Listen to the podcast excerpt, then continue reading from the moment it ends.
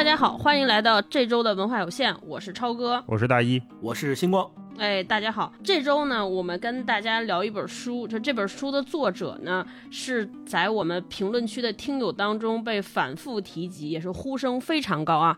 这位作家就是史铁生老师。然后在选取我们来读哪部作品的时候，我们内部还小小讨论了一下，因为我们会发现，虽然很多听友都。提过史铁生老师的著作，但是每个人提的这个书籍还挺不一样的啊，就是几乎史铁生老师这些著名的著作，大家都有提过，所以我们讨论了一下呢，我们就觉得还是拿出来这本特别特别著名的《我与地坛》这本散文集，就是特别著名的散文集，来和大家聊一聊。为什么是这本书呢？我觉得可能跟我们仨年龄相仿啊。我不知道现在比我们仨稍微年轻一些的朋友们，你们在上学的时候，语文教材里边还有没有《我与地坛》这本课文？就这本书，史铁生老师这个名字和他的作品，我觉得对我们这一代人来说，都有一个共同的情节啊，就是既熟悉又陌生。既熟悉呢，就是我们在很小的时候就。读过、赏析过，在语文课堂上赏析过他这部大作，但为什么有点陌生呢？我猜，我不知道大家，反正我自己是当年上课的时候完全没有 get 到这本课文的精髓，而且因为它是一部经典作品，所以就是每次考试的题啊还老出这个，所以这个语文课就属于被当年的这个应试教育荼毒了，导致我在后来每次想读这部作品的时候都。就是特别想敬而远之，就是当年就感觉被吓怕了。就觉得这本书会不会好深，有好多要读的点，所以也是和这部佳作擦肩而过。然后这这次我们又从拿起来从拾这本书读的时候，我相信我们三个人肯定，你俩应该跟我差不多，就是心潮澎湃，肯定想说哇，要是当年早读了好了，当年还是太年轻没读明白。所以我们今天就跟大家来聊聊这本《我与地坛》。就聊之前呢，我们还是开场跟大家进行这个闲聊环节，就是顺着我刚才说这个。我们当年上上学时候的一些语文课堂上的小回忆，就我不知道你们俩就是有没有哪些文章像我与地坛这样，就是讲哪篇文章的语文课让你。就是印象特别深，就是印象特别深，可能有两种啊，一种是说，哎，当年好像没欣赏了，但是老师讲的特沉醉；还有一种可能就是过了这么多年，长这么大，我也没明白，说这种课文为什么要放在让我们学生看呢？就是这两种估计都有，所以，所以我们可以任选一种聊聊，或者两种都有都行啊。嗯，那个大伙先来吧，你有什么关于语文课的美好回忆吗？对，因为咱们仨八零后嘛，所以刚才超哥说这个《我与地坛》这个课文是在人教版高一的语文课里面，所以我记得特别清楚。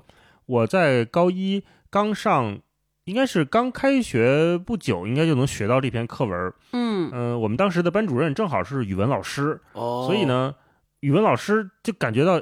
他那会儿可能比咱们现在还年轻，我估计那会儿可能他是二十多岁，刚参加工作没多久，应该不到三十。我那个语文老师上课给我们讲《我与地坛》，怎么能感觉到这个老师喜欢这个课文啊？就是全程是四十分钟一节课嘛，他大概一个人朗诵了二十多分钟这篇这篇课文，并且还精心选择了音乐，那个音乐就是我们那会儿特别红的《神秘园》的那个音乐，叫《Secret Garden》，那个音乐就特别舒缓的啊。咱们那会儿上学的时候，应该是两千年初嘛。经常能在大街上听到神秘园的音乐，特别优雅。嗯啊，老师就配着这个神秘园的音乐，给我们从头到尾朗读了一遍《我与地坛》。一边读啊，老师就读的声泪俱下。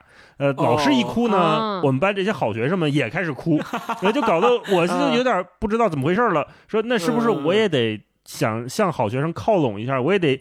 要求进步呀，我也得挤几滴眼泪吧。我就想说，那写的是挺好的，但是小时候看的时候觉得也不至于吧，因为你毕竟捧着是语文课文嘛，感觉不太说是能到感动到每个人都开始抽抽噎噎的。嗯，所以这个事儿对我印象特别深刻。后来也没有哪篇课文老师有这么大的兴趣爱好，说给我们再读、再配乐、再怎么样 都没有。后来就直接全文背诵了。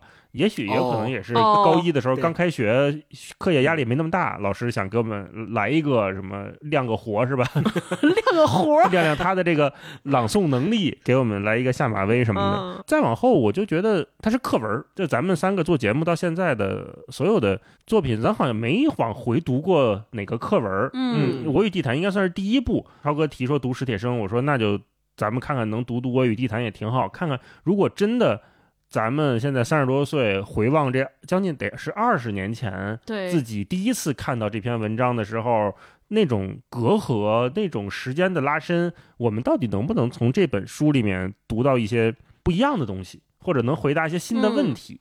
因为我特别相信，就是这个作品它选到。语文课本里面的时候，肯定是有深刻的考虑的，选进去的也都是语文大家。对，至于最后这个应试教育怎么考，我觉得是另外一码事。我更愿意把这两件事情分着来看。就是他之所以能进教材，他肯定是有点东西，但是这个东西，嗯，是不是像最后我们学完这个课文课后提问的那样，那些问题，就是就要另琢磨了。《我与地坛》这个书，我这次看的时候，我觉得它放在语文课本里是完全应当应分的。啊，那我们今天重新聊它也是值得的。我确实带着很多的问题在读这本书。然后刚才超哥说，另外就是哪部名篇，但我没理解。就是每次我看到《我与地坛》，我都会本能的想到闰土与茶，这两个意象在我心中就是那种 丰碑一般的，呃，不可挑战的。刻在每一个中国孩子，但凡你上过语文课，你都应该有这个印象。还有刻在书桌上的枣，那我倒没刻过，我刻的都是忍，特别中二。忍忍 对，星哥呢？我印象特别深刻的，就像大一老师刚刚说的，我没有语文老师是在上高一的时候读《我与地坛》这篇文章，读到失声痛哭。但是我知道大老师说的这个语文老师后来也教过我们，他高二的时候他教过我们一年的时间，所以我也对他相对来说也有一定的了解。他确实是一个愿意给自己加戏的人，对对对，特别有自己想法的一个老师吧。咱就祈求啊，这期节目咱这语文老师也听不见啊，应该也没什么联系了。是，就 他是一个特别有自己想法的人，他总是愿意在教你课文的时候。弄一些其他的形式来帮助学生们去理解。咱们现在说是帮助大家更好的理解这个课文的意思，挺好的事儿。是的，嗯。然后如果要说课本中有什么有什么文章，或者说哪篇文章的这个课文是长大以后感觉到厉害的，那肯定首推的就是鲁迅的所有文章。我以为你要说《天龙八部》，呢这个是后面要说的。对，就是鲁迅先生呢，他的文章包括那个《少年闰土》啊，包括《祝福》啊，《孔乙己》。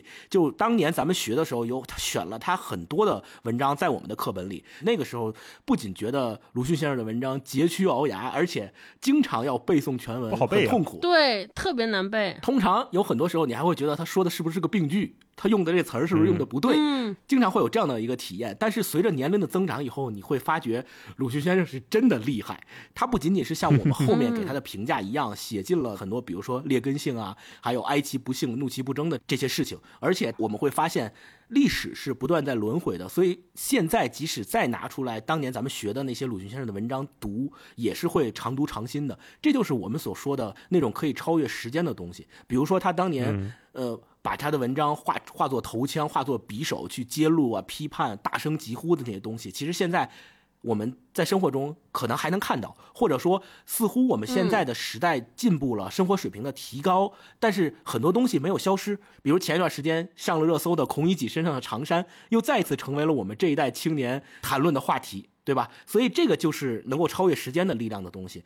呃，另外，我因为可能初高中六年，我一直都是语文课代表的缘故，所以我对语文课，嗯，这个学科还是挺有好感的。呃，现在想起来，其实我也挺感谢这段经历了，因为它让我自己。自觉不自觉的就有了一种要求，就那个时候我不仅会对这个语文课本里的很多文章会比较仔细的看，而且当年有一本选读教材，选读教材里面他也会选很多课本里面没有选进去的文章，那个选读教材我也读得很仔细。比如说刚才前面大老师提到的《天龙八部》，当年我印象特别深刻的就是选读教材里面选了《天龙八部》的第四十一回，那一回的标题名字我至今记得非常清楚，叫“烟云十八飞骑，奔腾如虎风烟举”，就讲的是乔峰。带那个契丹族的武士去少林寺那段故事，当时我读的是如痴如醉。后来我把那个选读课本那一段都快翻烂了，我甚至于读了那个选段之后，专门去我们学校的图书馆想去借金庸的小说来读，但是我找了整个图书馆找了一遍，都发现没有。后来我就问工作人员，我说：“嗯，你有没有金庸的小说？”他们说：“对不起，我们。”图书馆没有金庸的作品，后来我就特别失望。这个就是超哥前面提到的，说是不是在当年的学习过程中有你不理解为什么要给我学这个？我没有这个不理解，我反而是有一种说为什么不给我学这个？就是金庸的小说为什么不 选在课本里？对。多好的这个教材，对吧？就特别遗憾。所以可我猜可能是当年之所以图书馆里也没有，是因为可能怕年轻人看了之后出去寻衅滋事吧。对，所以话说回来，就是我不知道当年咱们在义务教育阶段学的这些课文，现在的这些学生们在义务教育阶段还学不学了？有我听说的是，可能鲁迅先生的很多文章都已经删减的差不多了，然后金庸先生肯定也还没有进入课本。我希望现在的孩子们也能像我们一样，保有一份当年可能对阅读的怕，或者是对阅读的爱都好，能够培养起这种情感吧。对。嗯，这个是我对当年课文的一些回忆。嗯嗯，超哥有没有？作为语文老师的孩子，先插一题外话，我就后来和我妈还老讨论，就说到底，因为我妈是教中学语文的嘛，我问她，我说你作为老师你怎么看？为什么有些课文被选进去，有些课文没选进去？就是你认为我们当年学语文到底在学啥？对吧？这个阅读理解有没有必要？他就跟我说，他觉得当年其实语文教育最重要的是培养我们对各种文章的审美和品味。对，所以我们会有各种各样的文体和题材。还有一种其实就是阅读能力。他说，你看，其实我们现在做的这些，咱们播客里边不是录节目时候老讲说这个词儿为什么用这个人称不用那个人称？嗯，其实是咱们当年考试老考的。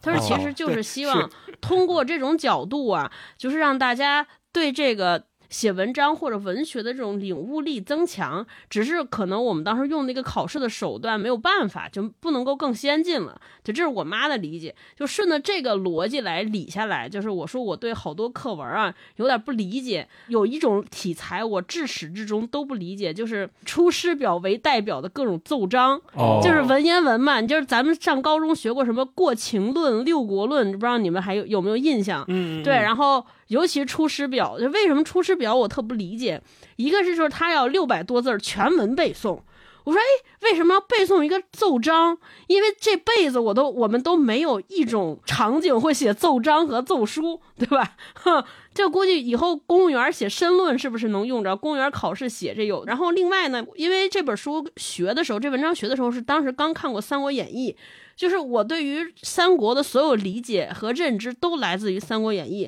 然后我就觉得这个文章破坏了我对诸葛亮美好的认识。就看《三国演义》，你觉得诸葛亮就是神机妙算，而且每次出来都是摇着羽扇就云淡风轻。然后读这个课文之后，你就觉得这个人怎么每天又劝人家，就是他他们那么努，就一下一个云淡风轻，就感觉是那种出神功的人，突然就变成一个每天特操劳，然后碎嘴的，哇啦哇啦说别人。就是幼小的人是这么认，我说我那就把我的偶像毁灭了。偶像竟然是诸葛亮。对，有一天你会发现，就像周杰伦的歌都是用那种 AI 软件写的一样，就那种崩塌，你知道吗？还有一个就是。我就老受不了别人劝一个人，还有就是我们当年看那个《三国演义》是刘禅特别不争气，像我们就认为说你不争气的孩子就别理他了，为什么给这么一不争气的人还声泪俱下写这些？就用不着，就感觉你特别喜欢的一个偶像，有各种神机妙算这么厉害，为什么和一个这么不行的人说话还要这样？就是八心八肝、低声下气，我就觉得很生气。对，最后最后不理解，就是就可能因为那个时候也没有参加工作，就没有这么复杂的人机认知，我就是老觉得说这个什么家国呀、情怀这些离我们很远，就真的是。到现在也不理解，然后现在再读更不理解，你就觉得还有 PUA 和爹味儿。你就看那个那个奏书里边，一开始就说啊，你爸这么厉害，你也得厉害，对吧？然后第二个就说，你看我们现在这个国家治理的挺好，那治理挺好，不就是我和你爸的功劳吗？就是有点那种上一辈的人跟下一辈的人就特别教化的那种感觉，有爹味儿。对我挺不理解，但确实是不得不说，就是人家这个课文选进去，一定是有特别深的用意，只是我们没了解到，就不 能洞察人家这个深深的用意。对我一直觉得课文那个跟咱们后来读书喜欢阅读那个文学没什么关系，我完全是分开来看的。因为小时候你看这些经典四大名著，什么《出师表》，包括什么《我与地坛》这些，我们不喜欢。小孩完全不喜欢，小孩喜欢的是《天龙八部》，喜欢的是什么那些看起来叮光五四的这些东西。嗯，所以我有时候也挺怀疑的，就是如果说我们小时候没有读过这些名著，长大了你等你心智成熟的时候，第一次遇见他，你会不会对这些东西的好感度多一些？哦，我为什么现在都没有在读《红楼梦》？那还不就是上学的时候也是被这个语文老师给呲儿的的，呲儿出心理阴影了吗？啊，对吧？我觉得也许有可能。对，说一个那个爆言，就是我一直觉得爆言教育有可能是个假象。我一直在想象一个东西啊，就是就比如说我们学习这个什么高数，学习这个解方程式。它其实对于我们的日常生活一点用没有，对吧？有的时候我们也会天问，对吧？问老师、问家长，说我为什么要学这个？人说这有啥用啊？对对，这有啥用啊？人家就说，就训练你的逻辑思维能力，训练你的 这个思考能力。但是这玩意儿是无法验证的。如果一个人他没有学过数学，或者说他没有经历过高考最后一道大题的洗礼，物理最后一道大题的洗礼，他的逻辑思维能力就差吗？就一定不行吗？好像也不尽然吧。有的时候我就会想说，那我们年轻的时候经历过那么多痛苦的考试，它那个有那么大意义吗？如果我们把那些时间放在别的地方，有没有可能呢？有没有别的可能呢？对。我就是一个抱怨啊，就是觉得教育有可能是个假象，叛逆，中年叛逆，你这都是。大老师刚刚说的那个，其实可以有一个对比验证，就是当年韩寒他不就作为教育的叛逆者的形象出现的吗？他就没参加高考，而且数学总是不及格。当时他有一个说法，就是他们老师也告诉他，学数学的用处是为了培养你的逻辑思维能力。对，都这么说嘛。对，韩寒的一个反对的方式就是，他觉得要培养我的逻辑思维能力，不如多让我看一些侦探小说。我为什么要学这个方程式呢？反而可能效果不好。然后，另外我还想说一个稍微有点题外话，就是最近我不是经常去，比如说现在我就在山西，然后看一些古建筑，还有中国一些古代遗留下来的这些遗迹呀，还有壁画什么的这些东西，我就会发现。在很大程度上，我们从义务教育阶段学的那些古文呐、古诗啊，其实如果你当年背下来，当年背的时候很痛苦，但是如果你那个时候所谓的童子功阶段，你把它背下来以后，其实能够留在你心里面的那些只言片语，我觉得在你长大了之后，当你再去接触这些古人留给我们的东西的时候，那里边的碰撞，其实也是一个非常重要的那种灵感迸发的点。就是在这个呃，我我在去这些古建筑啊，或者是古迹去游览的过程。当中，我就能感受到那个灵感迸发的点，就在于当你看到那个古人在墙上题记写的那些东西的时候，你会发现你能用你当年学的古文的那个格式和古文的那些字词的意思去理解，你会发现几千年前的东西写在那儿，你也能读懂，你也能知道他写的是一个什么意思的时候，你就知道什么叫传承。对，这个是我想说的一个题外话啊！不愧是语文课代表，真的是 不一样。我跟你说，这段听完之后，就是咱们三个完全就是因为数学、理科学的不好，感觉不到美。这几个 loser 在这说人家没用，我跟你说。那我们接下来就跟大家正式聊聊这本书啊。聊这本书之前，虽然我们每个人在义务阶段都应该学过那个节选的课文，那我们还是让大老师来给我们先介绍介绍这本《我与地坛》的散文集。都主要写些啥啊？跟我们上学那前儿学的有什么不一样？嗯，咱们上学的时候学的《我与地坛》只是其中的一篇啊，就是其中的一部分里边的一部分。对，这《我与地坛》这本散文集，它里面也有十一篇散文，《我与地坛》只是其中的两篇。第一篇叫《我与地坛》，最后一篇叫《想念地坛》，大概可以这么理解。然后呢，我们的课文大概就是从中节选的一部分嘛。嗯，这十一篇里边。不光像我们印象中的我们读的《我与地坛》那么的惨烈，相反，这本书里面它的，比如说讲啊我的梦想啊，讲二十一岁那年啊，讲他插队的时候什么黄土地情歌呀，啊，包括最后的这个记忆与印象两个中篇吧，都是还挺欢乐的。就有的时候，我读到后面读着读着，我会晃神儿，我说，哎，我这看什么呢？这是那个语文老师声泪俱下的《我与地坛》吗？好像不是啊，这不挺开心的吗？啊，他尤其他回忆小时候的那些在北京的胡同里面那些日子，我甚至有的时候有一种在看血色浪漫的感觉，因为他们的年纪是相对接近的，也是在胡同里面，嗯，小朋友就就年轻人一起玩儿然后互相有的时候还打架查架，大院儿啊有这些精神，对，所以这十一篇散文之所以我之前迟迟没有翻开，一方面是对这个课文的有一种敬而远之，另外就是我觉得太苦了，可是。看完真正看完这本书，我发现它没有那么苦。我与地坛》这第一篇，虽然其中有很多部分是关于他与母亲的感情，确实是很感人的、很动人的。那其他的部分，呃，有温暖的，有欢乐的，整体就让我感觉还挺舒服的这么一本书。嗯，我看这本书介绍的时候，有一句话特别逗，他说：“对于中学生来说，这是一篇令人反思的优秀的文章。”因为 入选了课文嘛，所以有这么一个介绍。然后我就在想，哎，那所谓这个令人反思。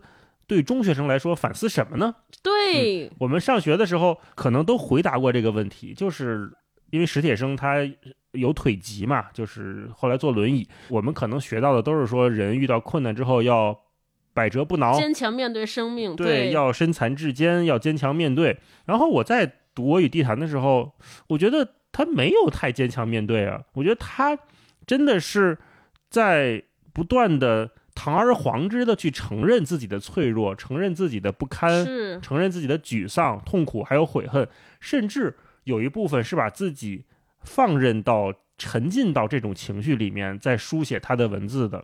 对，嗯，按我们现在话说，全是负能量。就尤其是我与地坛这一篇，它其中一大部分还有。他跟母亲的这种隔阂嘛，按我们现在来看，就是你把自己封闭起来了，因为得病，他心情很抑郁，很不好。他让自己在地坛里面一直散心，呃，自己摇着自己的轮椅在里面一直散步。他好像跟我们上学时候学到的这种说令人反思这种励志文章，呃，遇到困难不放弃的精神，好像又不是那么的相符合。这是我看的时候一个我有点拧巴的地方。再往后，我觉得。我读着读着，我发现它是一个通过承认自己的脆弱，然后不断接近生命内核的一本书。这个内核，对，是它真正感人的原因。就是《我与地坛》这本书为什么被那么多人喜欢？为什么那么多朋友会放在床头，时不时的翻一翻？就是因为它太真诚了，太诚实了。就一个人，史铁生。他愿意不做任何掩饰的，把生命里最难堪的那部分拿出来。我们普通人光是去凝视那个深渊就已经很费劲了，但是史铁生更勇敢的是，他要去描述它、书写它，然后最后也许改变了他。这是整本书给我的一个感觉。最后那句话特特别帅，就是在他想念地坛那篇文章里面，他说到说：“现在我看虚空中也有一条线，靠想念去迈过它。”只要一迈过它，便有清纯之气扑面而来。我已不在地坛，地坛在我。嗯，最后这一句话，我们就知道他完全迈过了那条坎儿，他好像有了新的生命阶段。但如果我们不通过阅读这中间的十一篇文章，我们是不能理解这个生命到底是怎么发生的。所以怎么迈过的？对，对对对。所以我与地坛这本书，我真的。建议，如果是大家有兴趣的话，就是从头读到尾，就去把这十一篇都看完，我们才能知道史铁生他是怎么面对自己的生命，他怎么回想自己的生命的。嗯，那这本书大概就是这样。嗯嗯，那接下来星光帮我们介绍介绍史铁生这位作家，虽然我们。每个接受过九年义务教育的人应该对他很熟悉。那我们还是再让星光带着我们详细的了解一下这位作家的生平。嗯，在介绍呃史铁生的生平之前，我想先补充一下大老师前面说过的关于这篇文章和这本散文集。其实这篇文章它被收录到呃高中一年级教材是它的第一和第二部分被收录进来了。然后另外它后来变成散文集，分别有很多个出版社都以《我与地坛》为名出过散文。文集，但是每个不同的出版社出的散文集里面收录的文章其实是略有不同的，不是完全一样的。对，这个是呃有所差异的。呃，但是呃基本的呃一些史铁生重要的文章，呃各个出版社出版的散文集里面都是有的。嗯，然后另外这篇文章就是《我与地坛》这篇文章，它是发表在一九九一年一月刊的《上海文学》杂志。当年在发表之前，其实还有一段小故事，就是当年这个杂志的编辑收到了呃史铁生给他的这个《我与地坛》的呃稿子之后，就特别高兴，因为当时他就觉得《我与地坛》这个稿子写的特别好，就想把它放在九一年的一月份作为第一篇文章。在杂志上去发表，就是相当于非常重头的一个推荐。但是那个时候呢，因为上海文学如果他要放在第一篇文章来推的话，一般都是推小说，所以他们发现这篇文章其实不是小说，它更靠近散文，于是他们就去跟史铁生商量，说我们发想在这个一月刊里面发你这篇文章，能不能以小说的名义去发？然后史铁生他自己也不认为他写的《我与地坛》这篇文章是小说，因为不是虚构嘛，所以史铁生就说，呃，我呃我希望以散文的这个方式去发，而不是以小说的方式。说如果你们呃有困难的话，那我也可以选择不发。对，但是后来呢，上海文学还是在一九九一年的一月号《上海文学》的杂志上发表了这篇《我与地坛》，然后它的标题没有给它冠以小说，也没有给它冠以散文的这个名称，而是写的叫史铁生进作作为标题。所以这个也是一段非常有意思的故事。然后到后来这篇文章发表之后，有很多特别特别有名的作家也评价过，比如韩少功说过，他说：“我以为一九九一年的小说，即使只有他这一篇《我与地坛》，也完全可以说是丰年，就是说大年。对，一九九一年这一年里面，如果要找一篇文章的话。”就是这篇《我与地坛》，并且据说这篇文章发布之后，直到现在都有人说，到了北京可以不去长城，不去十三陵，但一定要去看一看地坛啊！这个是足以可见史铁生老师的这篇《我与地坛》在发表之后的影响力有多广啊！那接下来我来简单说一下史铁生的生平，他是一九五一年生人，二零一零年去世，呃，享年是五十九岁。是北京人，然后中国当代作家，也做过电影编剧。呃，他年轻的时候呢，像大老师前面说过的，就患了腿疾，导致这个双腿瘫痪，然后后面又患上了尿毒症，需要靠这个透析来维持的生命。所以他自己曾经开玩笑的说过，是职业是生病，业余在写作。啊，这个是他自嘲的一种说法。他一九五一年生于北京以后呢，就一直从小跟奶奶生活。然后，呃，一九六七年从清华大学附属中学，就是现在的清华附中毕业以后，在六九年的时候就参与了上山下乡的运动，到了陕北的延安农村去插队。在插队的过程当中，就因为腰腿的疾病，呃，回到北京治病，治过大概呃两个月左右的时间，然后又回到延安去继续插队。当时他第二次回到延安以后呢，因为生产队照顾他这个身体上的这个呃疾病嘛，就没有让他去干特别重的活就让他在这个队上面去担当这个饲养员，放放牛啊，喂喂羊啊之类的。然后两年以后，他的腰疼就越来越严重了，于是他就回到北京治病。从一九七二年开始，他就开始住院，是住在这个北京友谊医院，然后治了大概一年半的时间，就。没有办法站立行走了，就必须要依靠轮椅来坐在轮椅上面。所以从一九七二年他就开始了他的轮椅生涯，我们可以这么说。后来呢，他在这个文章里面也写过，一九七四年的时候，他因为坐了轮椅了，也没有办法出去工作了。后来他就在他们家旁边的街道，跟街道上面的一些老人一起去做工画画。后来一九八一年的时候，又因为患了肾病，就是刚才我们前面提到的尿毒症，回家疗养。然后开始从事写作，就是从一九八一年他开始患尿毒症之后，才开始从事写作。呃，一九七九年的时候发表了他的第一篇小说，叫《法学教授及其夫人》。然后他的成名作是大家都非常熟悉，叫《我的遥远的清平湾》，讲的就是当年他去延安插队的故事。呃，这篇《我的遥远清平湾》获得了当年的全国优秀短篇小说奖，啊。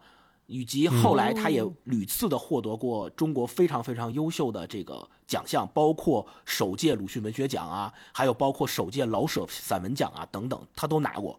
后来，呃，在二零一零年的时候，呃，二零一零年的最后一天，十二月三十一号，他因为突发脑溢血在北京去世了。呃，然后根据他的遗愿呢，没有举行遗体告别仪式，并且他把他的器官捐献给了医学研究。就是，呃，他去世之后，很快他的肝脏。就移植给了天津的一位接受肝移植的病人。对，这个就是整个史铁生的生平。我们也可以看到，其实从年轻的时候开始，他就已经在跟自己的身体的疾病做斗争，然后以至于到后面他的病情是越来越重，并且还患上了尿毒症，呃，不得不依靠透析，不得不依靠呃住院，不得不依靠轮椅来。过他每天的生活，所以我与地坛这篇文章，以及今天咱们看到的这本散文集里面的文章，都是他在这之后写下来的。所以我们也可以根据这个，在读他文章的时候，能够感受到他文章里面所写的那些他心里面的这些想法，在一个什么样的情境下写出来的。对，这个是世界上老师。嗯，那接下来我们就说说读完这本散文集整体的感受如何。而且这本散文集里边有很多篇章，它其实是有很明显的指代和投射。比如说我与地坛里边的地坛，后来后边还有写高墙，还有写春天，还有中间有这个合欢树啊，它其实都是某一种情节或者情绪的这种投射，对于生命的投射，或者它是种象征的寓意。所以我想问问你们，就整个读完之后有什么感觉？然后我像我们之前也聊过，像有隼啊、鱼王，它其实也是一种用一个物，可能是动物，可能是植物来投射一种生命的方式。那这本《我与地坛》里边又和前面那些书有什么不同？就是在写生命的时候。嗯，大老师先说说呗。首先，地坛它最早史铁生去地坛的时候，和我们现在看到地坛公园肯定不是一个地坛了。现在已经修得非常非常好了，它是一个国家级的文物景点。可是史铁生他最早去的时候，据他的描述，就是一个荒芜破败的院子。哦，那种荒芜破败感，又加之地坛曾经是一个重要的。文化地标如今破败了，那史铁生他借由地坛去看到自己生命的一春一秋，是一个非常合理的状态。就是曾经，呃，辉煌过，曾经年轻过，但是现在无人问津，现在已经只有荒草长在这个祭坛边上。对，因为坐着轮椅，他也不可能再上到祭坛上面去。这种意向是相当明确的，在每个人那么脆弱的时候，他都需要一个。能把自己包容进去的环境，就找那么一个环境。他这个包容不是来自于家庭，不是来自于母亲那种无私的爱，那种无私的爱对于史铁生他的当下来说，只能带来愧疚和难过。他看着他母亲的每一次送他、寻找他、向他挥手、等他回来、想推他去公园里面转一转，他只有愧疚，他只有对生命的不公的控诉，对控诉吧。那他必须找到一个。比他还大的，比他还不幸的，能把他包容进去的地方，还好他有地毯。那这里面也也是他命运一般的投射吧？就他也说嘛，搬过很多次家，每次都离地坛越来越近，就好像冥冥之中命运的安排让他去到这座园子里面。嗯，他前面走进地坛的时候，肯定是希望能找到某种生命的意义吧？他去探寻到底我在。这种破败中还有存在的意义吗？那我每天在这待着，我待什么呢？我在这儿观察一年四季，就时间就这么过去了嘛？他肯定会问很多这样的问题，一直到最后，刚才引用那最后一句，他说：“地坛在我嘛，就是我其实掌握到了我对生命的呃把握，就我知道我的日子该怎么过了。”这个是地坛对于史铁生一个非常重要的意向，就像我们所有人都一样。没考好的时候，你你边上那个好学生跟你安慰再多次都没有用。最好的方式就是，还有一更差的说，哎，你也没及格呀，啊，就是有这么一句，你就踏实了。其实这是一个说起来很戏谑，但实际上非常非常管用的安慰人的方式。就是你看，还有比你更不幸的人，对这种。才能真正的安慰一个不幸的人。嗯，这也是史铁生在写《我与地坛》的时候，我觉得是所有的动机都来自于这里。然后他刚才超哥说的很多其他的投射，比如合欢树啊什么的，我觉得他的只是生命的某个阶段。比如说他用一年四季投射了生命，啊，用合欢树投射了某种意外之间的成长，这都有可能。嗯，但是这也只是我们作为读者去。想象或者去单方面情愿联系上的东西，我觉得散文要处理和面对的，一般就如果我们说跟小说比的话，通常是更抽象的东西。我们读《渔王》算是小说，那读《有损》肯定算是散文啊。那我们其实也读过其他的，比如说《暮色将近》这种也算是散文回忆录嘛。我觉得散文面对那个更抽象的问题，就是去问。比如生命的意义是什么？比如说我们要怎样老去？人要怎么凝视自己的深渊和痛苦？都是这些偏哲学的问题，很大的问题。对，嗯，对。而且，就散文这种东西，它反馈给我们每个读者的感觉也是相对宽泛的。它也许不像议论文那样那么有逻辑，它也许也不像小说那样会用丰富的意象带来那种作者跟读者之间相互纠缠的挑战。但是。就在我看来，我觉得散文确实是一个更接近每一个人内心的、更能让我们感受到生命颤动的那个东西。它有的时候鲜血淋漓，但是你拿在手里，你确实能感受到那个作者的生命力在你手里一一跳一跳的那种感觉。这就导致我们读散文翻开的动机也不一样。就我们读小说那个动机太天然了，就是每个人都对故事好奇，我们所有人都想知道发生了什么。对吧？我渴望一个好故事，我翻开一本小说，翻开一本书。但是读散文的动机就没有那么天然，这也是我这一次读《我与地坛》和我二十年前在课文里面读《我与地坛》带着的那个动机完全是不同的。那过去那二十年前，我是带着任务来读的，我要学习，对吧？我必须把这个简答题答出来，我才能得分儿。嗯，但是今天我再翻开《我与地坛》的时候，我可能需要更大的勇气和果敢才可以。就是你要么你带着强烈的好奇心。要么你可能真的是遭遇了相似的境遇和类似的问题，你才能从散文，才能从《我与地坛》这样的作品里面得到那一次次的回应，你才能去接近作者不断的那一次一次发起的冲锋，他去挑战的那个精神内核，他去追问生命到底是什么，对意义的追问和回答，他逐渐抽象，也逐渐伟大，这个就是整个散文。或者说，我与地坛这个散文，在我二十年后再读它的时候，带给我的冲击。嗯，那星光呢？嗯。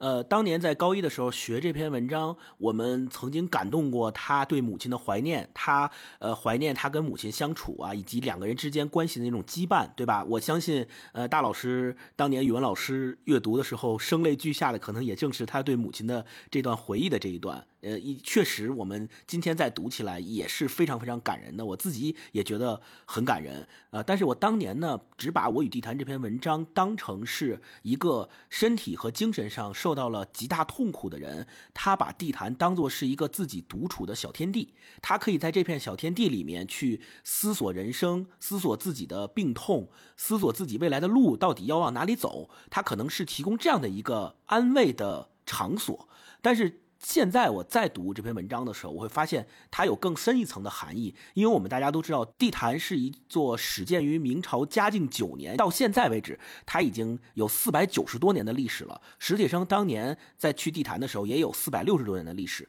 相对于这四百六十多年的历史来说，史铁生每天到达这个破败的园子里面，他看到的这些残存的。古迹也好，还是残存的庙宇也好，它能够感受到一种非常强烈的时间感。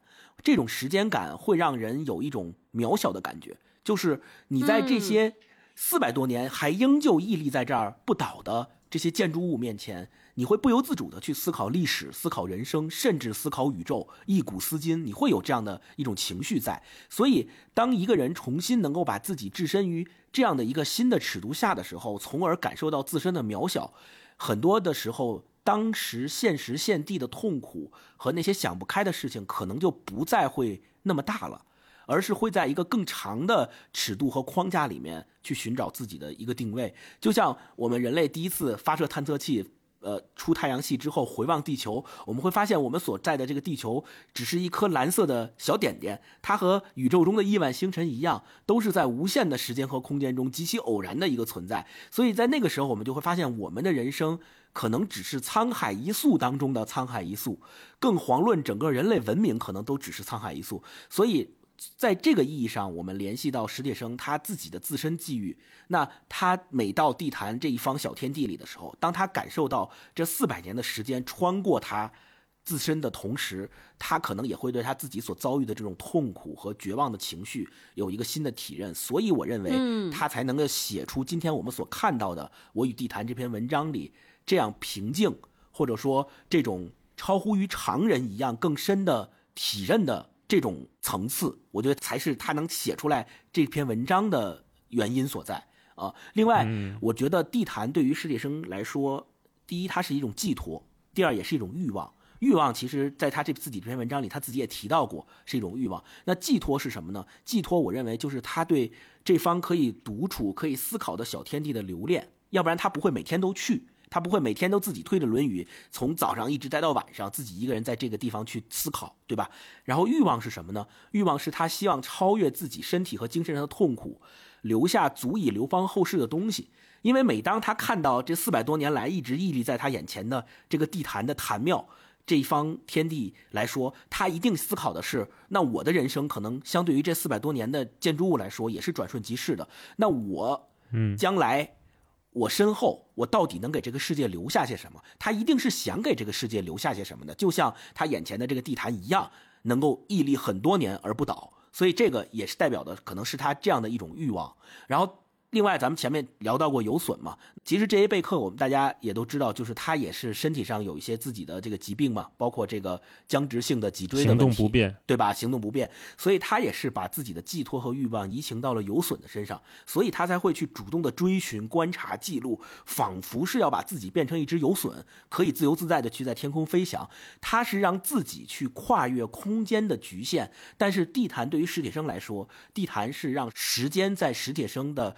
身体内穿过，让他感受到时间的流动，然后把他今生遇到的那些痛苦啊、绝望都缩小了。然后，另外他还想在这个时间流过的过程当中去抓住一些什么，去留住些什么，去抓住那些能跨越时间的力量。所以最后，我觉得他成为一个作家，他愿意把他的这些思考都变成一篇一篇的文章，最后留在现在，我们还能够读到他。我觉得地坛应该是功不可没的。嗯嗯，超哥呢？我这次读这本书和我上学时候读《我与地坛》有一个特别特别大的反差。这个反差在于我对于生命的理解完全变化了。因为我们上学的时候学到这篇课文的时候，像大老师说的，认为说一提到史铁生这个名字，就是叫身残志坚，我没有没有在命运的。苦难面前妥协，没有被命运打倒，所以我们理解所谓的坚强，它应该是那种对抗性的。就我遭受了厄运之后，我就是我要跟他干，对我我不服，病魔是弹簧，我弱他就强，就是以前我都是这么理解的。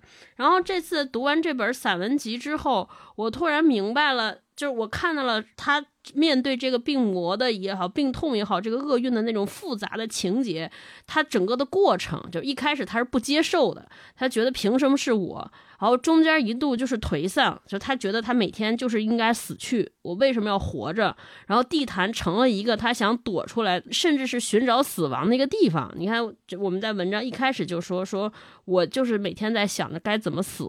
就这个人已经完全被击垮了，后来再稍稍有一些说，哎，要不然我再试试，然后慢慢站起来，他是有这么着的一个过程。对对对。而我上学时候的理解是把这些都跳过，我认为就是他只打那个终点。对，所以这是让我有了一个特别清晰的认识。然后，呃，我整个读完之后，我会发现，嗯。到底什么是，比如说对于命运的不屈，或者什么是勇敢？我就首先做到是面对。嗯，所以就是在这个地毯里边，它更打动我的是人到底应该怎么面对这些突然而来的厄运。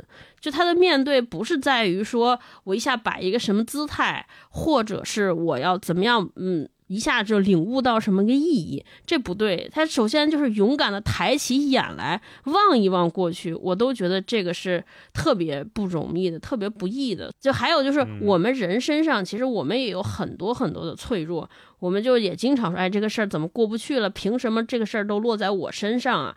但是。这过去在没读这本书之前，我觉得我们这部分是应该被抛却的，至少他是不光彩的，或者是说有了这部分想法，就是说我们是不行的人，至少是不成功的，对吧？你看人成功的人或者坚强的人，肯定没有我们这些想法。但后来读完这本书之后，我觉得那些坚强没有一蹴而就的坚强，一定是经过了反复的这些思想上的斗争、纠结、对纠缠和缠绕之后，慢慢慢慢变坚强的。而且这个坚强背后有各种各样。的原因，可能史铁生背后是因为母亲，他为了他妈妈，为了周围的人，或者是因为有朋友的支援和支持。就以前我们可能只看到了结果，没有看到背后的这些枝杈。那现在读完这本书之后，我们看到了这些一个人能坚强，一个人能站起来和厄运战斗背后他需要的这些支持和支援，他的成长历程。哦，我就突然觉得这本书确实是一本值得每个人都读的书。嗯，对，我想补充一下。超哥刚才说的，就史铁生他的心路历程，其实在这篇《我与地坛》在上海文学杂志社发表之前，他曾经跟编辑谈到过，就是他说他之前也做过梦，这个梦呢也是阶段性的，就是他腿刚刚坏的时候呢，他总是梦见自己的腿是好的，说明他的潜意识还是总停留在过去，他不肯承认他的腿已经坏了这个现实。再后来呢，在梦里的时候，他就梦见自己腿坏了，然后他就特别的痛苦，说明呢他是想要反抗这个现实。但是到第三阶段的时候，他就彻底死心了。他知道他必须要接受他腿坏了这个现实，而且是怎么也不会治好了。所以他那个时候会也会发现自己不再做梦。放下了。对，我觉得这种心路历程也应该是我们在读今天在读《我与地坛》这篇散文集的时候，在他的这些文章里面去着重体会的。对他的这个心路历程，而不是说我们。从小学史铁生的文章，我们一上来就立一个这个人物的形象，就说史铁生是一个身残志坚的优秀的楷模，他这种精神是值得我们去学习的。但是我们要知道，他也曾经经历过那些纠结的这个过程的，他才到了后来我们才文章里体现出来的，好像看出来他的这个思考的层次和他看透了他的这些痛苦和精神上的绝望，并且。到最后，那个我记得上海文学杂志社的那个编辑回忆跟史铁生的交往的时候，他说，史铁生的健康和强壮超过了他所认识的所有的人，他的自在和豁达，他说自己的腿就像说别人一样，而且他在说这个话题的时候会经常把对方逗笑，所以对方也不会担心。跟他聊到他腿或聊到他身体上的病痛的时候，会刺激到他。所以你想，如果一个人已经到了最后到了这样的一个阶段，他内心该是有多强大？他外在已经表现出了他不在乎别人再去聊他这个腿的问题了。对我觉得这个是非常关键的一点。对，就是那句话嘛，其实没有什么无缘无故的坚强。没有谁生而坚强，对。对我们以前小时候读书的时候都觉得硬坚强，就是你必须得坚强。但是我怎么坚强呢？就是硬努嘛？我以前小时候觉得总是觉得要硬努才叫坚强，但实际上《史铁生我与地坛》这本书，你首先要承认自己的脆弱嘛，承认自己的无能为力，承认自己在命运面前是完全是被干趴下的。嗯嗯，这样你才能找到一条新的路呀，否则你硬刚是。怎么也不可能刚得过去的，是就是不要怕被命运击倒，而应该更在乎的是被命运击倒之后再次站起来的勇气和力量。我觉得甚至站起来之前都不要害怕，说我挺疼的，我哭会儿，我趴会儿，不要害怕被干趴下了。对，对我趴会儿怎么了？趴会儿可以的，是不用担心，趴会儿吧。是，行，那我们接下来就进入这个分享环节。我们今天分享环节稍微有点不同，咱就别上来念，不能一上来硬念。因为这里边有十一篇嘛，虽然就是篇篇都很经典，我觉得我们还是可以做一个自我的陈述啊。比如说你特别喜欢这十一篇的哪一章啊？为啥？然后可以再分享一些片段。我们这么来，星光先来吧。这次我想先分享一篇，呃，就《我与地坛》这本散文集里面的同名的那篇《我与地坛》，我就呃不再赘述了啊，大家都非常熟悉了。我想分享的是这本散文集里面有一篇叫《忘了与别忘了》这篇文章，我很喜欢，因为它讲述的其实就是它。在这篇文章里分了一二三四五六，分了几个小的章节，分别写了一些现象，他看到的一些现象。文章里面他分别涉及到了一些正常人跟残疾人怎么样去对待他们身上发生的这些故事的态度不一样。他把它归结为一种叫忘了，一种叫别忘了。我为什么特别喜欢这篇文章？是因为从这里面解答了我多年来的一个疑问，或者说当年我可能对史铁生有一些误解的成分在里面。那我先分享这篇文章里面的段落，然后我再说我后面那个对他当年的那个误解是什么啊？啊，他在这篇文章里写到，他说有一回我写的小说受到表彰，前辈们在表彰这篇小说的时候，特别提到了他的作者是一名残疾人，于是台下的掌声也便不同凡响。当时我心里既感激大家对我的关怀和鼓励，又不免有一缕阴云来笼罩。到底是那小说确凿值得表彰呢，还是单因为它出自一个残疾人的笔下才有了表彰的理由？至少是这两条不能再动的腿，在那表彰的理由中占了一定的比例吧。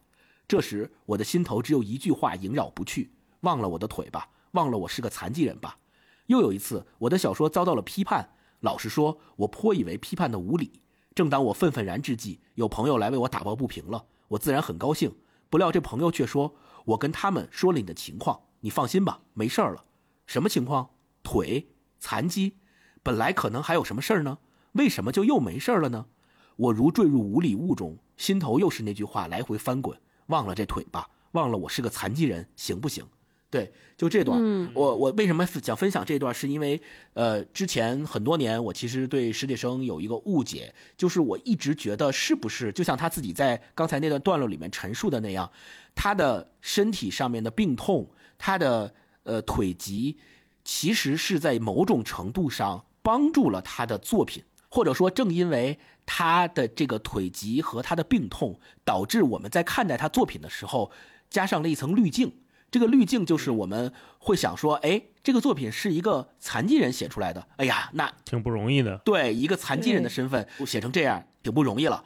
呃，一个是这个，另外一个就是我们会说，哎，那是不是说当这个作品获奖的时候，我们又了解到它的作者背后有这样一层故事的时候，我们就会更加觉得这篇文章好，或者更加觉得这篇文章不容易为这篇文章加分。对，有一些情感分对吧？对对对，我当年其实对史铁生的一个误解就在于，如果他没有身体上的病痛，他没有这个腿疾，那他的作品还能不能获得像他后来所得到的这种地位和评价？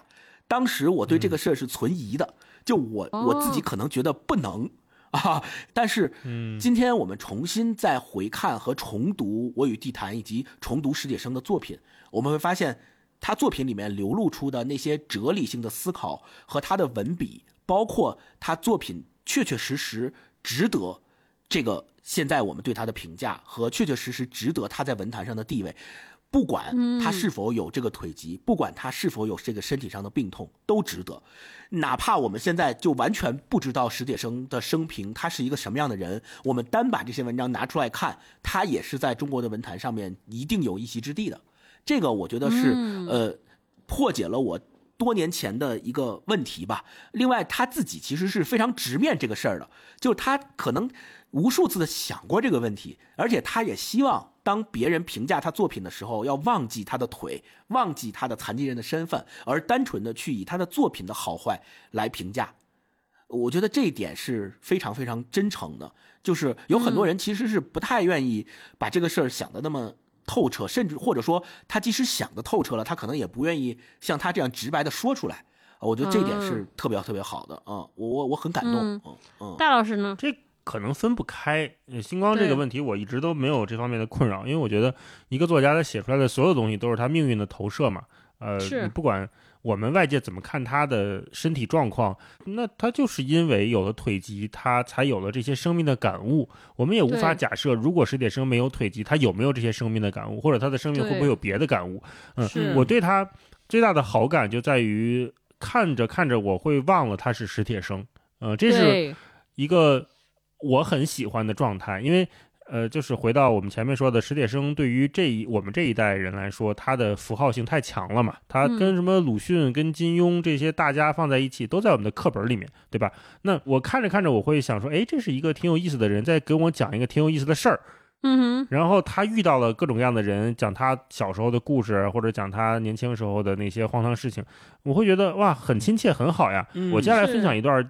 呃，是我与地坛里面的一段，但这一段并不是大家耳熟能详的开篇那个，或者是他对母亲的那一段，而是他会写了很多他在园子里面遇到的人，啊，这些人呢，他几乎天天去地坛嘛，他变成了地坛的另外一种具象化的存在。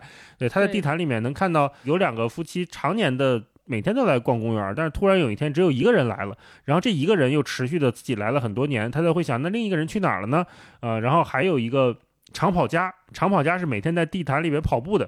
这个长跑家的故事我是特别喜欢的，我分享这一段哈。还有一个人是我的朋友，他是个最有天赋的长跑家，但他被埋没了，因为他在文革中出言不慎而坐了几年牢。出来后好不容易找了个拉板车的工作，样样待遇都不能与别人平等，苦闷极了，便练习长跑。那时他总来这院子里跑，我用手表为他计时，他每跑一圈向我招一下手，我就记一下时间。每次他要环绕着园子跑成二十圈，大约两万米。我盼望他以他的长跑成绩来获得政治上真正的解放。他以为记者的镜头和文字可以帮他做到这一点。第一年，他在春节环城赛上跑了第十五名。他看见前十名的照片都挂在了长安街的新闻橱窗里，于是有了信心。第二年，他跑了第四名，可是新闻橱窗里只挂了前三名的照片，他没灰心。第三年，他跑了第七名。橱窗里面挂前六名的照片，他有点怨自己。第四年他跑了第三名，橱窗里却只挂了第一名的照片。第五年他跑了第一名，他几乎绝望了。橱窗里只有一幅环城赛群众场面的照片。嗯，那些年我们俩常在一起，在这园子里面待到天黑，开怀痛骂，骂完沉默着回家。分手时再互相叮嘱，先别去死。再试着活一活。嗯，他现在已经不跑了，年岁太大了，跑不了那么快了。最后一次参加环城赛，他以三十八岁之龄又得了第一名，并破了纪录。有一位专业队的教练对他说：“我要是十年前发现你就好了。”他苦笑一下，什么也没说，只在傍晚又来这园中找到我，把这事儿平静地向我叙说一遍。不见他已有好几年了，现在他和妻子和儿子住在很远的地方。我看这段的时候就想起最近不是特别火的那个《漫长的季节》里边范伟演的这个王响嘛？对，这些人他的那个动机啊，非常的微弱，非常的不可靠，但是是他一辈子的念想。就这个人，他竟然指望通过一次长跑拿了成绩，被报纸报道了之后，你看他的那个核心诉求是在政治上面得到认可。对，他想从。之前的那个十年的过程当中，重新给自己平反，或者说有了新的证明啊，他他想这样。最近那个漫长的季节，王响范伟演这王响，他他为什么一直参与到警察这个办案的过程当中，就是想当一个治安积极分子。为什么想当治安积极分子？是因为你当了积极分子，你就有可能因为积极分子的身份而不在下岗人员的名单里面。对，王响为什么会担心下岗？因为他觉得下岗这事本身轮不到他。他在这个机械厂开火车，相当于一个高级工人。开火车不是一般人都能开的，高级工人干了多少年？干了一辈子，每天准时上下班，没有迟到，没有早退。九一年的先进，对吧？九八年是要下岗。哦，他这个什么机械厂？第一锹土是他爸爸给给挖的，对，就你看这些人，他们那一代人吧，就是他们会抱着一种我们现在看起来非常微弱的、脆弱的、不可靠的那一点点念想，支撑自己走完一辈子。这种动机现在看起来是荒谬的，我们几乎不能理解，但是确实有很多人一辈子就是这么活下来的。嗯，那命运又在他的一辈子里面不停的在跟他开玩笑，在跟他闪躲。你看这个跑步的这个人就是这样的，跑了第四名挂前三名，跑第七名挂前六名。你说这你只能苦笑了吧？那最后最后最后他参加环城赛得了第一名，专业教练承认他了。可是，一切都已经晚了，他已经三十八岁的高龄了，对吧？他不可能再参加任何比赛了。最后最后他是苦笑一声，平静的跟我叙说了这件事情。就是这个人最后放弃抵抗了嘛，嗯，躺下了。看到这样的故事的时候，一方面我们会觉得命运真的是太无情了，另外又为这些人他们不断去追寻的勇气感到钦佩。对对。超哥，超哥来一段。我来分享一段稍微轻松一些的啊。整个这个散文集里边，我其实特别喜欢的就是那两个相对而言篇幅较长的那个寄语印象一和二，就讲了很多他特小的时候在北京生活的那些片段，也是写了很多人啊，我都特别喜欢。我不知道为什么像大老师说的，在这些书写里边，你看到的是血色浪漫，我看到了什么阳光灿烂的日子，反正都是这样的故事，我就觉得都特好玩嗯。我给大家念一段是后边的，就我觉得你看每一代的年轻人其实都很像，就面临的问题都一样，大家的表现也差不多，就人和人的差异没有那么大。就后边这一段就是想写当年的人穿名牌的，我觉得特好玩。他说，如今的年轻人不会再像六庄那样，六庄是他的一个邻居。对他起这个名，他小名叫庄子，但是字和庄子一样，是因为他生的时候他爸打麻将就是连坐六连庄，所以就叫 起名叫六庄，都特别有意思。对，可是如今的年轻人不会再像六庄那样渴慕的仅仅是一件军装，一条米黄色的碧奇裤子。如今的年轻人要的是名牌，比如鞋，得是耐克、锐步、阿迪达斯。大人们多半舍不得，家长们把耐克一类颠来倒去的看，说啥东西值得这么贵？他们不懂，春天是不能这样计算的。我的小外甥没上中学时给什么穿什么，一上中学不行了，在耐克专卖店里流连不去。春风初动，我看他快到时候了，那就挑一双吧。他妈说捡便宜的啊，可便宜的都那么暗淡矮板。小外甥不便表达的意思是，怎么都像死人穿的。他挑了一双色彩最为张扬、造型最奇诡的，这儿一道斜杠，那儿一条曲线。对了，他说这双我看还行。大人们说这可哪儿好，多闹的哈！他们又不懂了。春天要的就是这个，要的就是张扬。大人们其实忘了，春天莫不如此。各位年轻时也是一样。曾经军装就是名牌六十年代没有耐克，但是有回力。回力鞋忘了吗？商标是一张弓搭箭的裸汉，买得起和买不起它的人，想必都渴慕过它。我还记得我为能有一双回力，曾经是怎样的费尽心机。有一天，母亲给我五块钱，说脚上的鞋坏了，买双新的去吧。我没买。五块钱存起来，把那双破的又穿了好久好久之后，母亲看我脚上的鞋怎么又坏了，穿鞋呀还是吃鞋呀？你再买一双去吧。母亲又给我五块钱，两个五块加起来，我买回一双回力。母亲也觉出这一双与众不同，问多少钱？我不说，只提醒他。可是上回我没买，母亲愣一下。我问的是这回，我再提醒他。可这一双能顶两双穿，真的。母亲瞥我一眼，但比通常的一瞥要延长些。现在我想，当时他心里必也是那句话：这孩子快到时候了。嗯嗯，就他其实前面有了很多指代，就是春天，我觉得就是那些就进入青春期的或者开始懵懂的人生的春天，对人生春天的这些孩子们，嗯，就他们对于名牌的这些渴望，我觉得你看跟咱们当年一样。对，现在有些人还抢乔丹呢，晚上不睡觉，都都四十多了，你们俩加起来都快八十了，啊，对，是不是？劲头感觉也没衰减，说明你们还处在春天。我跟你说，春天还没过。行，那咱们再来一轮吧。这回大老师先分享吧。好，我我特别喜欢他这里面书书里面描写一些就是六七十年代时候孩子们视角去看待这个大时代的故事。对，这块写的是上小学那一年我们搬了家，原因是若干条街道联合起来成立了人民公社。嗯，公社机关看中了我们原来住的那个院子以及相邻的两个院子，于是他们搬进来，我们搬出去。我记得这件事儿进行的十分匆忙，上午一通知，下午就搬。街道干部打电话把各家的主要劳动力都从单位里叫回家，从中午一直搬到深夜。这事儿让我很兴奋，所有要搬走的孩子都很兴奋，不用去上学了，很可能明天后天也不用去上学了，而且我们一起搬走，搬走之后仍然住在一起。我们跳上运家具的卡车，奔赴新家，觉得正有一些动人的事情正在发生，有些新鲜的东西正等着我们。可惜路程不远，完全谈不上什么经历，新家就到了。不过微微的失望转瞬即逝。我们冲进院子，在所有的屋子里都风似的刮一遍，以主人的身份接管了他们。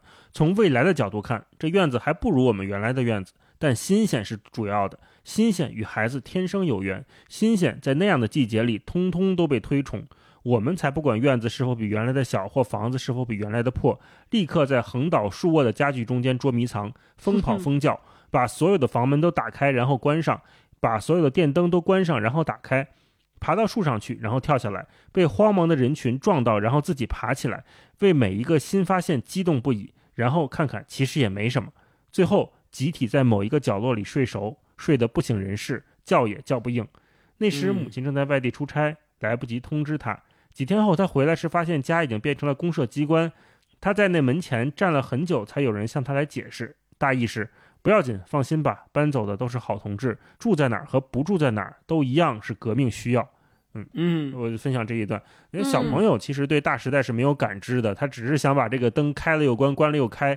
呃，能跟其他的小朋友住在一起玩是最重要的。那最后他写母亲的这几句，就是还没有人通知他，其实是挺残酷的一件事。就我们现在没法想象了。我出差几天回来之后，发现家没了啊，被别人占了。人家说了，你你搬走吧，这都是好同志，你你甭管什么，你也不能在我家住啊。这跟我们现在的观念已经完全不同了。可是没多久，这就是几十年前，也许几十年后也会发生。就是我我看这段就。觉得是一个挺新鲜的视角吧。嗯，星光来一段。我也想分享这篇文章，就是他写他上山下乡的回忆的故事。这篇文章叫《相逢何必曾相识》嘛。嗯，我为什么分享这篇文章，是因为他用特别特别真诚的笔触，重新回忆和记录了那个时候他们。真实遇到的故事，然后并且在很多年之后再重新回忆的时候，他没有回避，他也非常鲜明的表明了自己的态度，他也没有因为害怕说，哎，我现在写出这个来是不是，呃，会遭到一些人的误解呀，或者是遭到一些什么不好的东西啊，他也没有回避，而是就就是非常态度鲜明的写出来了。比如他在这篇文章里写到说，要是正史上写千百万知识青年满怀革命豪情奔赴农村边疆，您信他一半足够了。记此正史的人必是带了情绪，然后后面他讲说为什么要为什么要让你以这样的方式来看待这件事儿呢？他讲了一个小故事，嗯，他说历史总归会记得那块古老的黄土地上曾经来过一群北京学生，他们在那儿干过一些好事儿，也助长过一些坏事儿，比如我们激烈的反对过小队分红，关家庄占据着全川最好的土地，公社便在此搞大队分红试点我们想，越小就越要滋生私欲，越大当然也有越接近公，一大二公嘛，就越看得见共产主义的明天。谁料这样搞的结果是把关家庄搞成全川最穷的村了。再比如，我们吆三喝四的批斗过那些搞投机倒把或出门耍手艺赚钱的人，吓得人家老婆孩子好你了好你了，一股劲儿央告。还有，在以粮为纲的激励下，知识青年带头把村里的果树都砍了，种粮食。果树的主人躲在窑里流泪，真仿佛杨白劳在世又撞见了黄世仁。好在几年后，我们知道不能再那么干了。我们开始弄懂一些中国的事儿了，读了些历史，也看见了些历史，读了些理论，又亲历了些生活，知道再那样干不行。尤其知青的命运和农民们的命运已经连在一起了，这是我们那几届老差得天独厚之处。至少开始两年，我们差不多绝了回城的望，相信就将在那高原上繁衍子孙了。谁处在这位置，谁都会幡然醒悟，那样干是没有活路的。对我觉得，我分享的这两篇就是他特别特别清晰的表明了自己的态度，就是那个时候他作为上山下乡当中青年的一员，曾经干过很多不符合科学规律的事情，也干过很多。给农村带来了一些不好的结果的事情，但是他多少年之后重新回忆，把它写成文章，他没有回避，他没有说我们干过的那些事情都因为是历史的原因造成的，所以我们不写了，我们不回忆了，我们也不提了，我们就让他黑不提白不提过去就行了。他没有这么干，而是把他事无巨细的写出来了，说我们曾经干过这些事情，这些事情造成过不好的结果，我们要记住它，我们要知道这些事情造成过不好的结果，让每一代人都知道我们在年轻的。的时候干过这些事情，这些事情的好，这这些事情的不好，给我们造成了什么样的经验，给我们带来了什么样的教训？我觉得这一点是他作为一个过来人，能够留给比他更年轻的人，包括我们在内的一个最好的经验和最好的。教训吧，嗯，超哥再来一段。我最后分享一段，这也是一篇我特别喜欢的文章，叫《好运设计》。我不知道你们俩读《好运设计》这篇文章的时候，有没有读出点重启人生的味道？就有点很像，对，是的，是的，是的。就是我给大家简单介绍，他讲了一个什么呢？就是呃，他在设计自己的人，他觉得自己的人这一生可能不是很幸运，遭受了这么大的苦难。他说，有一天我能不能有一项功能，就是给大家设计什么样的人生样板是最完美的？他应该出生在一个什么样的家？庭，他爸爸是干嘛？他妈妈是干嘛？他身上有什么特质？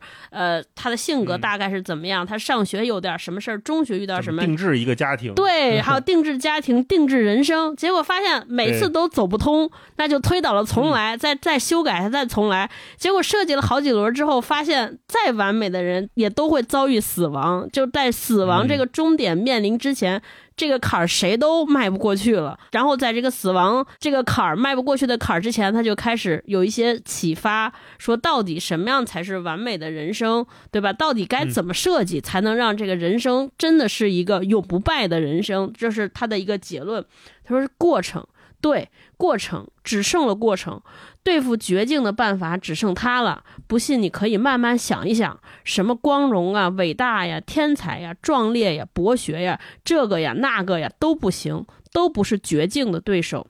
只要你最关心的是目的，而不是过程，你无论怎样都得落入绝境。只要你仍然不从目的转向过程，你就别想走出绝境。过程只剩它了。事实上，你唯一具有的就是过程。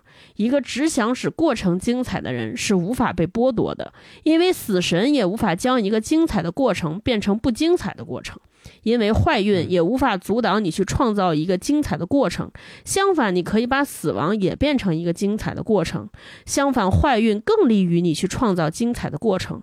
于是，绝境溃败了，它必然溃败。你立于目的的绝境却。实现着，欣赏着，饱尝着过程的精彩，你便把绝境送上了绝境。梦想使你迷醉，距离就成了欢乐；追求使你充实，失败和成功都是伴奏。当生命以美的形式证明其价值的时候，幸福是享受，痛苦也是享受。现在你说你是一个幸福的人，你想你会说的多么自信？现在你对一切神灵鬼怪说：“谢谢你们给我的好运。”你看看谁还能说不？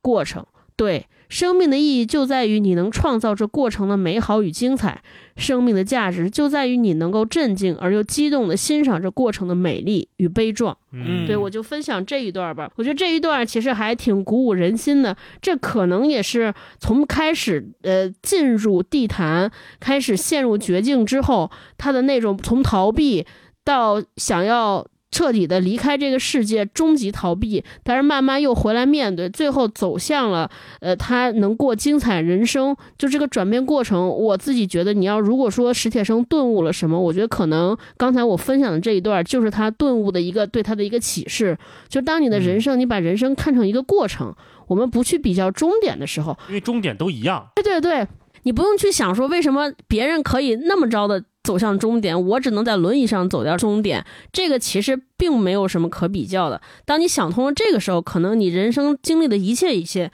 都是一个加分项。可能你觉得人生都是每一个瞬间都是在享受，我都是得着了，对，都是让过程更精彩。对，就这个让我觉得哦，还挺励志，挺启发的。嗯，我就分享这个吧。那我们那个整个的分享就都收在这儿啊。我们最后跟大家。聊一个问题，我们也读了这本书，也分享一些片段。就我们再回来看，我们对于这本书和对于呃史铁生这个人的这个评价或者感受啊，我因为我曾经我做功课的时候看到过，就是我会发现很多当代的作家对史铁生的评价特别特别高。我忘了莫言还是余华说了，就是说，哎，如果中国作协只养一个人的话，就应该养史铁生。然后余华也说，哎，余华说。他特别欣赏史铁生，他说：“你看，史铁生虽然遭遇了苦难，但是他对世界没有恶意，也没有怨言。他说，按道理说，像他遭了这么多难的人，应该整个人活得比较偏激，或者比较这种比较阴霾，好，对。”对，比较灰暗。但是说史铁生就是一个充满了爱的人，他还回想说史铁生给他写信，他俩经常写信。有一天给他写说啊，我他分了一套特大的房子，说我真的觉得我这是世界上最幸运的人啊，我最幸福的人。嗯，就是他觉得特别感激。所以我在想说，你们在读《我与地坛》的时候，是不是也有这样的感受？而且，呃，我们通过这个也可以稍微延展一下，在今天啊。包括我们这两天网上在讨论的很多议题，其实都在讨论说，当一个人向大家诉说发生在自己身上的不幸的时候，我们这些人到底应该怎样看待这件事情，以什么样的视角来理解这件事情？啊，虽然我们都说，好像人与人之间没法真正的理解他，没法真正的理解，因为你没经过这个，你就没法理解他。但是不是我们在决绝之外，还有其他的方式，能让我们彼此对于别人的苦难，能够有其他不同的看法和理解啊？我想听听你们对这事儿怎么看。我觉得，其实为什么我们说史铁生他在他的文章和作品里面没有表现出我们惯常所认为的，当身体和精神遭受那样的苦难之后所表现出。出来的怨恨以及对世界、对其他人的控诉，而是表现出了非常庞大的、广泛的爱意。其实，我认为恰恰是因为史铁生他把他遭受的这些苦难化作了继续生活下去的动力。当然了，我们并不是说这种转化就是容易的，他一定也是经过了非常非常不容易的阶段性的纠结才到这一步的。但是最终他自己接受了。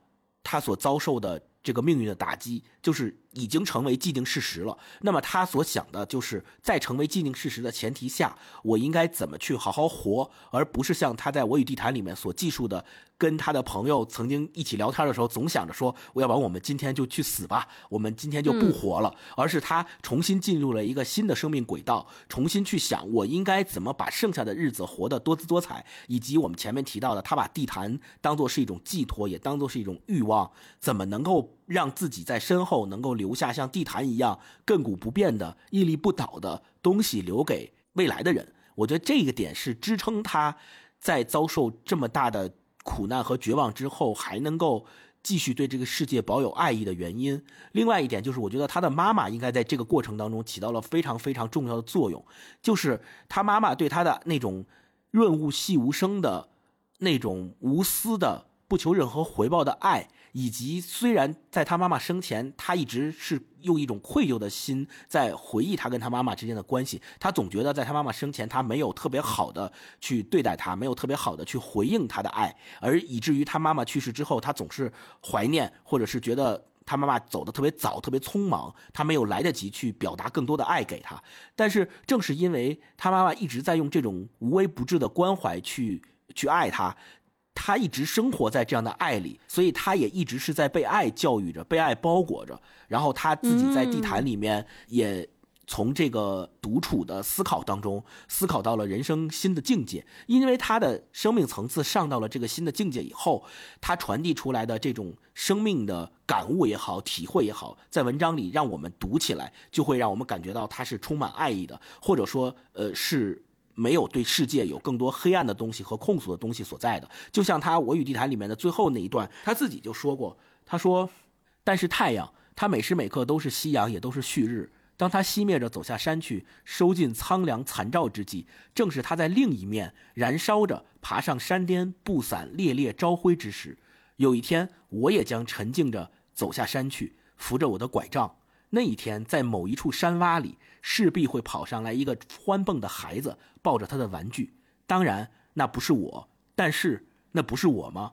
对，我觉得这个就能非常好的表达出他在面对自己生命当中的病痛的时候的态度。他虽然躯体被局限在了轮椅上，但是他的思想和他的思维早已超越他的身体。而到了一个新的境界，所以我们今天读他这个文章，才能够不断的受到他的启发，不断的感受到他对这个世界、对周围人的爱意。我觉得这一点是特别特别重要的。而且，或者就像大一老师说的那样，你如果被生命打倒了，你可以不用那么着急的，一定要站起来或爬起来，你可以先休息一会儿，躺一会儿也可以。对我觉得这个是我自己对这个事儿的一个看法。嗯，不用那么着急的坚强。嗯，我我读史铁生。《我与地坛》这本书读到的就是豁达嘛，我觉得他回答的生命的意义到底是什么？他给了我一个新的视角。就刚才超哥问这个问题，我觉得问特别好，就是到底我们应该怎么看待这些苦难？呃，他之于我们个人的时候，就很多人会把生命看成一场交易，生命的过程看成一次又一次漫长的交易。但是人生是不能计算买进卖出的。命运也不跟你谈今天的进货价到底是多少，好运值多少钱，坏运气值多少钱。有的时候，我们也许可能会因为某些不幸的事情或者倒霉的事情发生了，我安慰自己，我说那好，接下来一定会有好事发生。这也许是一个暂时的宽慰，但是它不能成为指导我们人生的那个终极的意义，就是它不是能够长期回答我们人生意义的那个。答案，呃，如果是我们总抱着这样的态度去活的话，我总会觉得好，那命运该给我东西了，命运要给我一些好东西了，或者说命运可能即将发生一些不好的事情了。那这种有点偏宿命论或者是怎么样的态度，它总会让我们对那个不远的未来有所期待或者惧怕。可是史铁生他写的东西。他已经从那个终点回来了，就是他知道，他无数次的描写说终点是相同的。刚才我们也聊说，他更重要的是他怎么活那个过程嘛。所以，如果我们不用那种交易的视角去看每个人生命的历程的话，我们就不会有那么重的得失心。这个是最重要的。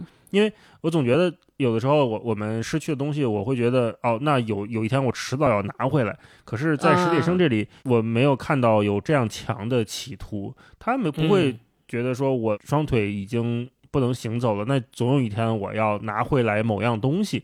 这个不是他的人生态度，他也从来没有释放过这样的信号。